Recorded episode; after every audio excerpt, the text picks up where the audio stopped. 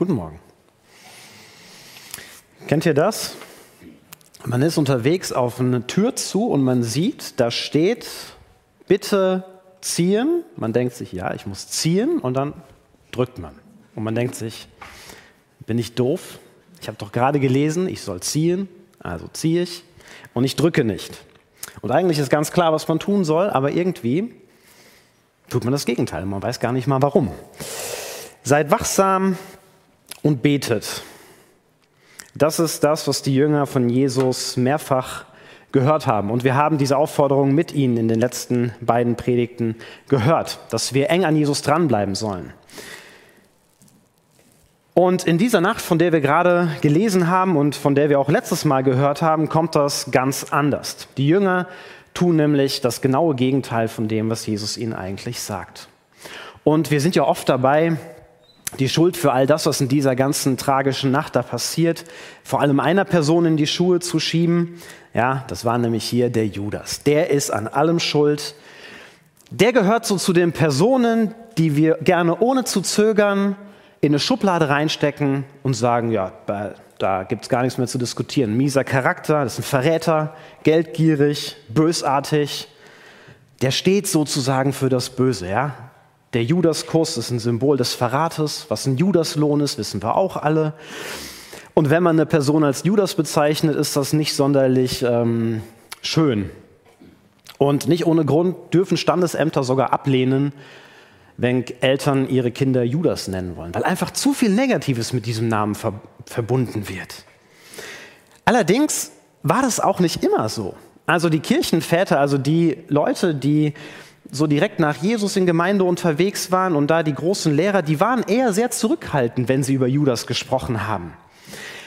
Die sahen in Judas eine Person, die ernsthaft versucht wurde und die auch ernsthaft gesündigt hat, aber für sie war er kein abgrundtief böser Mensch. Sie betonen immer wieder im Gegenteil, wie liebevoll und geduldig Jesus mit diesen Menschen umgegangen ist, wie er ihn gewinnen wollte.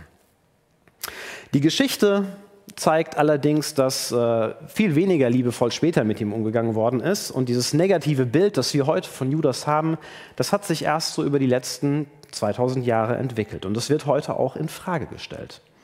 Künstler, Schriftsteller, Theologen, die haben sich mit Judas intensiver auseinandergesetzt und sind mit und treten mittlerweile dafür ein, ihn nicht mehr so negativ zu beurteilen. Und ich denke, dass sie recht damit haben. Wer war dieser Judas? Judas war ein Jude und als Jude hatte er ziemlich klare Vorstellungen davon, wie der Messias zu sein hat. Er würde sie endlich von der Herrschaft der Römer befreien. Er würde endlich das neue israelische Reich aufbauen. Das heißt, das Bild der Juden war sehr stark mit politischen Hoffnungen verknüpft und die sollten sich auch zu ihren Lebzeiten erfüllen. Und dass der Messias sterben würde, das war für keinen Juden eine Option. Ein Messias, der stirbt, ist ein Versager. Das passte nicht zu ihrem Bild. Deswegen konnten die Jünger auch mit diesen Aussagen, die Jesus über seinen Tod immer wieder gebracht hat, nicht so viel anfangen. Deswegen sagt Petrus an der einen Stelle, als Jesus sagt, dass er sterben wird, dass äh, das nicht passieren soll. Und dann sagt Jesus zu ihm, weiche von mir. Du hast nicht verstanden, worum es geht. Petrus hat es auch nicht verstanden. Die Jünger hatten sich Jesus angeschlossen, um Teil einer Erneuerungsbewegung zu sein, einer Revolution. Und wie das eben so ist, gab es unter den Jüngern, sage ich mal so, die einen auf der einen Seite, die eher radikaler waren, dann die friedliebenderen, zurückhaltenderen, zumindest wenn es um die Frage ging, wie denn jetzt das alles vonstatten gehen soll. Und für alle Jünger war der große Moment gekommen, als Jesus dann endlich nach Jerusalem kommt. Jetzt würde das endlich passieren. Was ihr Lehrer dann allerdings in Jerusalem tut, das passt mit ihrem Bild nicht mehr zusammen. Das ist für sie nicht nachvollziehbar. Und für die Radikaleren war das sicherlich noch schwieriger zu verstehen, was Jesus jetzt hier eigentlich tut. Er reitet auf einem Esel rein, ist noch nicht mal ein besonders eindrucksvolles Tier. Ja. Er legt sich mit den politischen und religiösen Führern der Juden an. Er stellt den Tempelbetrieb auf den Kopf. Er erzählt das Gleichnis von den Weingärtnern, was eindeutig gegen die Juden gemünzt ist. Und das heißt, er brachte die gegen sich auf, die eigentlich diejenigen sein sollen, die er rettet, die eigentlich mit ihm zusammenarbeiten sollen. Und dann lässt er sich übrigens auch noch von der Prostituierten salben. Ja, also es war wirklich peinlich, was Jesus abgezogen hat. Wie hat das gewirkt auf einen Mann wie Judas?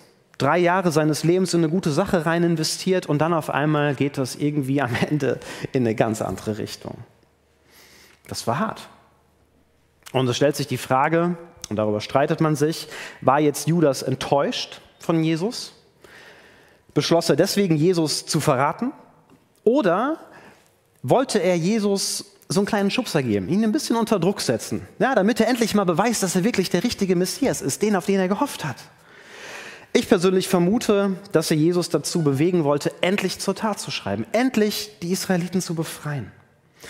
Denn bei Matthäus lesen wir dann später, dass Judas seine Tat bereut, als er erkennt, was seine Handlung eigentlich ausgelöst hat.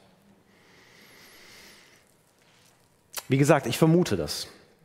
Wir wissen nicht, was wirklich Judas getrieben hat am Ende. Ob es wirklich die Geldgier war, das bezweifle ich persönlich. Davon schreiben nur Matthäus und Johannes, Markus und Lukas lassen das offen. Was mir wichtig ist, dieses klassische Bild von Judas, das wir oft so haben, das ist meiner Meinung nach zu Recht hinterfragt. Und wir kommen zumindest nicht mehr drum herum, uns damit auseinanderzusetzen, ob Judas nicht vielleicht doch eher eine sehr tragische Person ist, die Gutes wollte, aber die leider Böses bewirkte. Und ich finde es gut, weil wir wissen nicht, was ihn bewegte. Wir wissen nicht, was ihn motivierte. Ja, wir können Vermutungen anstellen, manche sind vielleicht mehr begründet als andere, aber am Ende wissen wir es nicht. Genauso wenig, wie wir das bei irgendwelchen anderen Menschen wissen, sollten wir uns davor hüten, bei Judas so ein endgültiges Urteil zu fällen. Weil wir vermutlich alle schon erlebt haben, dass wir etwas tun oder etwas sagen und die anderen haben das vollkommen falsch interpretiert. Obwohl ich das eigentlich gut gemeint habe. Ja, vielleicht war dieser Kuss, den Judas Jesus gegeben hat, doch nicht ganz so abgrundtief böse gemeint. Vielleicht war das ein Ausdruck seiner inneren Zerrissenheit, so nach dem Motto, Jesus, ich habe dich verraten, aber irgendwie liebe ich dich auch und ich bitte dich, bitte tu jetzt irgendwas, greif ein, mach, mach es so, wie ich mir das vorgestellt habe, ich bin bereit auch mit dir zu kämpfen oder was auch immer, zeig dich als der wahre Messias. Kann auch sein. Von Judas lernen wir in jedem Fall etwas Wichtiges. Es kann passieren, dass wir mit unseren Vorstellungen von Jesus scheitern. Es kann passieren, dass dieser Moment kommt, wo Jesus so gar nicht dem entspricht, wie ich mir das vorstelle, und dann handle ich halt, weil ich denke, ja, so müsste es ja sein, weil ich falsche Vorstellungen von Jesus habe. Und im Rückblick merke ich auf einmal, tja, so war das wohl nicht. So hat Jesus das doch nicht gesehen. Judas scheitert und er versagt und er macht sich schuldig. Aber er ist damit ja auch nicht allein. Auch Petrus schneidet nicht sonderlich gut ab in dieser Nacht. Petrus hatte Jesus hoch und heilig versprochen, lesen wir davor, auch wenn sich alle von dir abwenden, ich nicht. Und dann sagt Jesus ihm, Petrus, auch du. Und dann legt er noch einen oben drauf, sogar wenn ich mit dir sterben muss, ich werde nie abstreiten, dich zu kennen. Und dann steht da übrigens, das Gleiche sagten auch alle anderen. Ist, es, ist euch das schon mal aufgefallen, dass es alle anderen auch sagen? Naja, die Nacht kommt und es zeigt sich, dass Jesus Recht behält. Er wird nicht nur von Judas verraten, alle Jünger lassen ihn letztlich im Stich. Keiner hält zu ihm. Der Frank hat der Nacht einen schönen Titel gegeben. Das ist eine Nacht der Verräter. Alle verraten ihn. Die große Mehrheit rennt weg, als Jesus sich der Truppe kampflos ergibt. Dann ist da ein, ein, Jünger, der ist ein bisschen mutiger, der bleibt noch ein bisschen, aber als er merkt, wie brenzlig es wird, lässt er seinen Mantel fallen und haut nackt ab. Und dann ist da noch der Petrus, den muss man ja durchaus lassen. Er ist noch mal mutiger als dieser Junge. Er folgt der Truppe immerhin bis zum Palast des obersten Priesters, dort wo Jesus verhört wird. Und er setzt sich dort in den Innenhof, ziemlich mutig. Das hat sich keiner der anderen Jünger getraut. Das müssen wir Petrus durchaus lassen. Und erst sein Mut bringt ihn in diese gefährliche Situation, in der er Jesus am Ende verleugnet. Ja, die anderen zehn, die haben sich überhaupt nicht in die Situation gebracht. Petrus geht einen Schritt weiter und das wird für ihn ziemlich herausfordernd. Ja. In gewohnter Atmosphäre, da wo, es einem, da wo alle gleichgesinnt sind, da wo alle Christen sind, ja, da ist es immer leicht davon zu reden, was man alles für Jesus so tun würde. Ja, die Jünger haben davor ja gegessen, miteinander gesungen, Gemeinschaft gehabt. Da fällt es leicht, Jesus mal zu versprechen, ich bleibe bei dir. Schwieriger wird es, wenn man dann da unterwegs ist, wo nicht mehr Gleichgesinnte da sind, wo alle gegen einen sind, wo Menschen vollkommen anders denken und handeln. Wie ist das denn, wenn sich die Kollegen auf der Arbeit über jemanden lustig machen oder wenn mein nichtchristlicher Freundeskreis über jemanden schlecht redet? Stelle ich mich dann ihnen entgegen, weil ich weiß, dass Jesus das eigentlich nicht gut findet? Oder halte ich dann lieber den Mund, um nicht aufzufallen, weil ich nicht weiß, wie ich das dann erklären soll? Wenn Sie mich fragen, warum ich das nicht gut finde, ja, lieber erst gar nicht in die Verlegenheit bringen, denn dann könnte es ja passieren, dass ich was sagen muss und dann sage ich vielleicht was Komisches oder ich tue was Komisches. Ja, das stimmt. Das kann passieren in so einer Situation. Weil das ein ganz unsicheres Terrain für uns ist als Christen. Und es kann passieren, dass dann die anderen auf mich zeigen. Vielleicht sogar andere Christen, weil sie dann sagen, guck mal, was der da über Jesus gesagt hat. Das stimmt doch überhaupt nicht. Die Sache ist, es ist immer leicht, auf andere Menschen zu zeigen, wenn man selbst nicht in so einer Situation drinsteckt. Solche Situationen sind nicht einfach. Bin trotzdem davon überzeugt, dass es gut ist, sich in solche Situationen reinzubegeben. Bin auch davon überzeugt, dass Gottes Urteil über einen Petrus vermutlich glimpflicher ausfallen wird als über jemand, der die ganze Zeit bewusst solche Situationen meidet. Petrus hat es wenigstens versucht. Und trotzdem merken wir bei all dem, er vollbringt keine Heldentat. Ja, es fängt ziemlich harmlos an. Das Dienstmädchen spricht ihn an und sagt, du warst doch auch mit diesem Jesus aus Nazareth zusammen. Ja, ich habe keine Ahnung, wovon du da sprichst. Er tut einfach erstmal so, als ob er nicht versteht, worum es geht. Er stellt sich dumm und ähm, er distanziert sich dann leicht von Jesus. Merkt man übrigens auch räumlich. Ja? Also er geht weg. Er geht ein bisschen mehr in die dunkle Ecke, um weiteren Fragen aus dem Weg zu gehen. Das Dienstmädchen lässt sich nicht abschütteln, es spricht mit den anderen. Der da, der gehört auch zu denen. Und ist eigentlich komisch, ne? Petrus hätte eigentlich ja gar nicht reagieren müssen, weil sie hat ihn ja gar nicht angesprochen. Sie hat ja mit anderen über ihn gesprochen. Aber er hat wohl das Gefühl, sich rechtfertigen zu müssen und Petrus streitet das Ganze ab. Und dann nehmen ihn die anderen noch etwas genauer unter die Lupe und kommen zu dem Schluss, natürlich gehörst du zu denen. Du bist doch auch aus Galiläa. Vielleicht hat ihn sein Dialekt verraten, das wissen wir nicht. Auf jeden Fall gerät Petrus etwas in Panik. Gott soll mich strafen, wenn ich lüge, ich kenne diesen Menschen nicht, von dem ihr redet.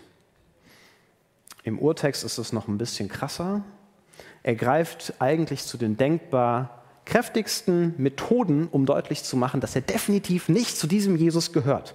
Er verflucht sich und er schwört. Also, er hätte nicht mehr machen können, um das deutlich zu machen. Er nennt Jesus noch nicht mal mehr beim Namen. Er sagt, ich kenne diesen Menschen nicht. Ich kenne den Typ da nicht. Keine Ahnung, wer das ist. Bei Gott, ich weiß es nicht. Er widerruft sein Bekenntnis zu Jesus. Ein paar Kapitel davor hat er sich zu Jesus bekannt. Jetzt widerruft das. Er sagt sich von seiner Geschichte mit Jesus komplett los. Jesus lässt ihn hingegen nicht los. Als der Hahn dann das zweite Mal kräht, da kommen ihm auf einmal diese Worte in den Kopf von Jesus und er erinnert sich und er fängt an zu weinen. Aus Scham und aus Reue, weil er auf einmal merkt, was er da getan hat. Worin unterscheiden sich diese beiden Menschen eigentlich? Petrus und Judas. Beide hatten Jesus von Anfang an begleitet. Beide hatten drei Jahre ihres Lebens mit ihm Tag und Nacht verbracht. Beide hatten vermutlich sehr ähnliche Vorstellungen davon, wie der Messias sein sollte. Und beide spielen in dieser Nacht keine sonderlich glanzvolle Rolle. Und Jesus hatte es beiden vorhergesagt. Der eine verrät ihn, der andere verleugnet ihn und verflucht sich sogar selbst. Und beide bereuen übrigens auch ernsthaft ihre Tat. Und trotzdem ist es für beide so unterschiedlich ausgegangen. Der eine wird zu einem der führenden Leiter in der ersten Gemeinde und der andere beendet sein Leben mit einem Strick an einem Baum. Warum eigentlich? Jesus ist doch für beide gestorben. Gott hätte Judas Vergebung nicht verweigert. Davon bin ich zutiefst überzeugt. Jesu Liebe zu Judas war genauso groß wie zu den anderen Jüngern. Gottes Gnade ist doch immer größer als unsere Taten. Es gibt nichts, was wir tun könnten, was Gott nicht vergibt. Und zwar gerne vergibt. Das wird in der ganzen Bibel deutlich. Keine böse Tat entscheidet am Ende über unsere Beziehung zu Gott. Und auch die Motive, die zu einer Tat führen, sind nicht unwichtig, aber am Ende entscheiden sie auch nicht darüber. Ja? Mose war ein Mörder. Der hat gehandelt aus einer vermeintlich guten Motivation heraus. König David war auch ein Mörder. Der hat aber aus reinem Egoismus gemordet, weil er was vertuschen wollte. Gott vergibt beiden. Zwei Verbrecher hängen mit Jesus am Kreuz, also an zwei Kreuzen nebendran, und der Grund für ihr Todesurteil war ziemlich ähnlich, also selbe Motive, und einem wird vergeben und dem anderen wird nicht vergeben. Gottes erklärtes Ziel ist, dass alle Menschen gerettet werden. Unsere Taten und was uns dazu motiviert, das ist nicht das, was am Ende entscheidet, wie es um unsere Beziehung zu Gott steht. Weil die traurige Wahrheit ist, dass wir alle scheitern. Weil es niemanden gibt, der nicht schuldig wird. Ja, in dieser Nacht wird deutlich, wie wir als Menschen sind. Weil in jedem von uns etwas von dem schlummert, was wir bei den Menschen in dieser Nacht erleben und was Jesus letztlich ans Kreuz bringt. Weil das nicht nur Judas war. Alle lassen ihn im Stich. Die Jünger, Petrus. Und in der ganzen Geschichte sehen wir übrigens auch Menschen, die irgendwie aus guten Motiven oder zumindest nicht aus bös gemeinten Motiven handeln. Ja, da ist Pilatus, der möchte sich die Hände nicht schmutzig machen. Da sind die Mitglieder des Hohen Rates, die versuchen, das Volk vor einem Irrlehrer zu schützen und wollen den Glauben des Volkes bewahren. Da ist das Volk, das verlässt sich auf die Beurteilung der Schriftgelehrten und macht dann halt mit. Das waren doch keine bösen Menschen alle. Das waren normale Menschen, wie wir auch. Das waren Menschen wie du und ich. Wir alle sind darauf angewiesen, dass Gott uns vergibt. Und zwar immer wieder. Und Judas ist an einem wichtigen Punkt nicht weitergekommen. Er hat seine Schuld erkannt und er hat sie auch bereut.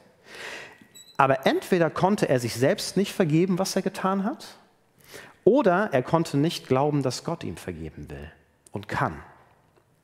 Bei Petrus war das anders.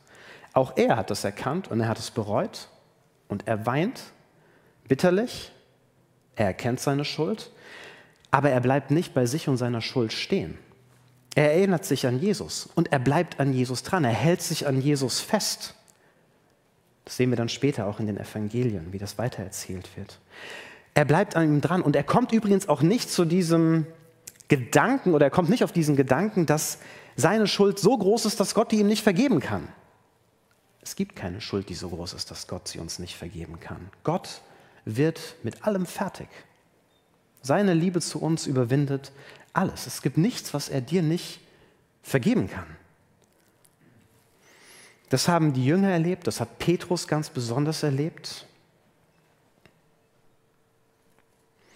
Statt wach zu bleiben und zu beten, werden wir einschlafen.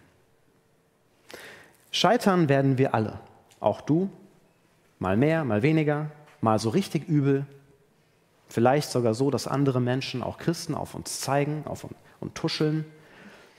Du wirst schuldig werden. Die Frage ist, wie du damit umgehst. Der erste Schritt ist einzugestehen, dass da tatsächlich Schuld ist. Und damit tun wir uns ja, also ich zumindest, durchaus nicht leicht immer zuzugeben, dass da was passiert ist. Vor meiner Frau fällt mir das nicht leicht einzugestehen, dass ich schuldig bin bei Kollegen, bei Freunden. Das ist keine einfache Sache, Schuld einzugestehen. Petrus redet sich dann nicht raus irgendwie. Der sagt nicht, ja, die Situation war daran schuld, dass ich jetzt nicht verraten habe und so weiter. Ich kann da eigentlich nichts dafür. Petrus steht dazu.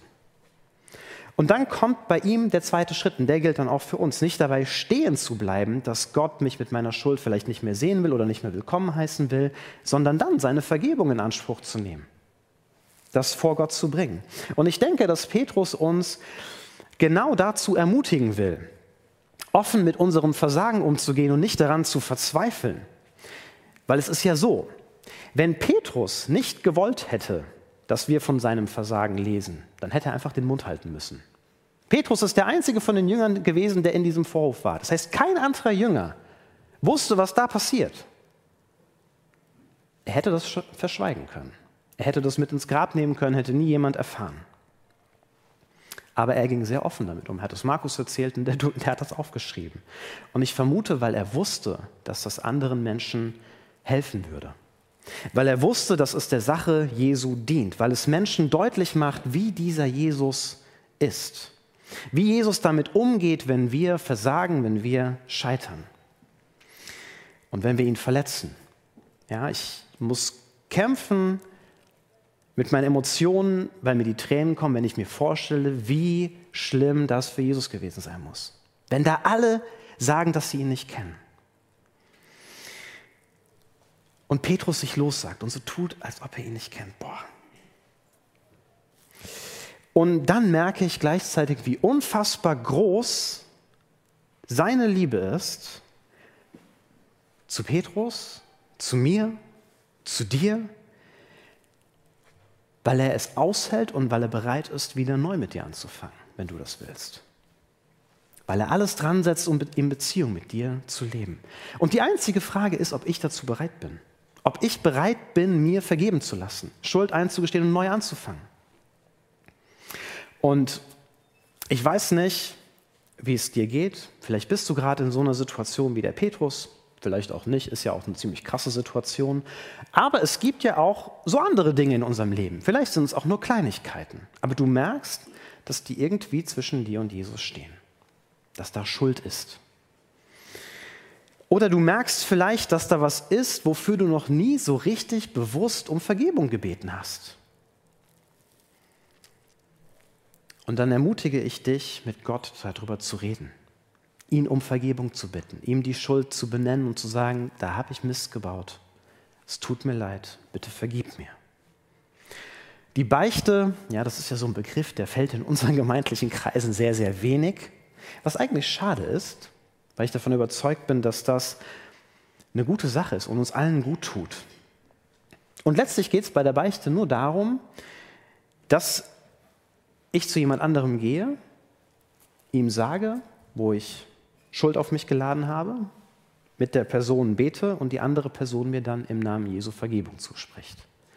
Dass das nicht nur in unserem Kopf passiert, sondern dass wir das hören, dass wir das erleben, wie ich das ausspreche. Schuld aussprechen, das macht etwas mit uns, das befreit uns.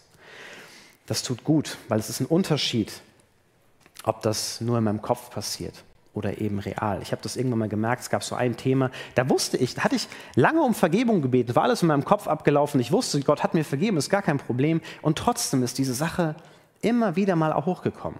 Und dann habe ich mir irgendwann jemanden gesucht, hier aus der Gemeinde, habe gesagt, du, ich möchte dir was beichten und ähm, ich fände es gut, wenn du mir Vergebung zusprechen kannst, weil ich merke, das lässt mich nicht los.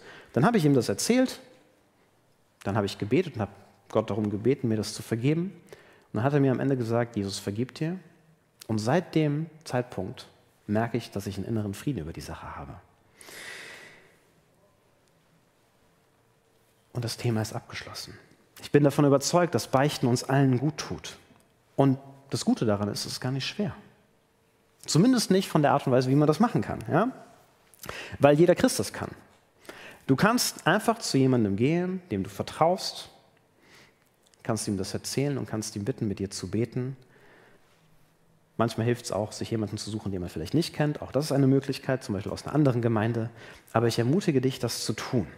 Und vielleicht noch ein paar kurze Anmerkungen dazu, wie sowas ablaufen kann. Ihr habt übrigens ja auch, oder ihr wisst, es gibt ja Kleingruppenmaterial zu den Predigten auf unserer Homepage. Und ich habe euch da so ein kleines Einmaleins der Beichte äh, reingemacht. Dann könnt ihr da nochmal nachlesen, wenn ihr das vergessen solltet, was ich jetzt sage. Also wie könnte so etwas ablaufen? Ich gehe zu jemandem hin und sage, du, ich möchte gerne das beichten und würde gerne mit dir beten und dann fragst du ihn und wenn die Person dann Ja sagt, ja, das ist wichtig. Also eine Person sollte zumindest Ja sagen. Man darf auch Nein sagen. ähm, aber ich ermutige dich zumindest mal zu prüfen, wenn dich jemand fragt, ob er dir die Beichte abnimmt, ob das nicht dran ist. Und dann erzählst du dieser Person das, was dich beschäftigt, musst nicht in alle Einzelheiten gehen. Dann betest du und bittest in dem Gebet Gott um Vergebung. Und das Einzige, was die andere Person danach macht, ist dir nach dem Gebet zu sagen, im Namen Jesu ist dir vergeben. Das dürfen wir alle als Christen, das zusprechen, dass uns vergeben ist. Ja, und die Person, die die Beichte abnimmt, die muss auch sonst nichts sagen. Ja? Also bitte keinen Ratschläge erteilen, darum geht es nicht bei einer Beichte. Es geht darum, das auszusprechen und Vergebung zugesprochen zu bekommen. Und das wünsche ich euch, dass ihr das in Anspruch nehmt, weil ich glaube, dass das ganz gut tut, das auszusprechen. Und wenn du dann übrigens im Nachgang merkst, dass die Sache dich vielleicht doch nicht loslässt und du keinen Frieden findest, dann ist es vielleicht auch mal dran, einen Seelsorger zu Rate zu ziehen. Seid wachsam und betet. Und ich ergänze das mal, und wenn ihr versagt, dann bittet um Vergebung und fangt wieder von vorne an. Und der Tipp, den ich da immer wieder gebe, ist, wenn du merkst, dass da was ist, dann geh es heute an. Schieb das nicht auf. Wenn da was ist, geh es heute an, nicht morgen weil wir einen Vater im Himmel haben, der uns sehr, sehr gerne vergibt. Amen.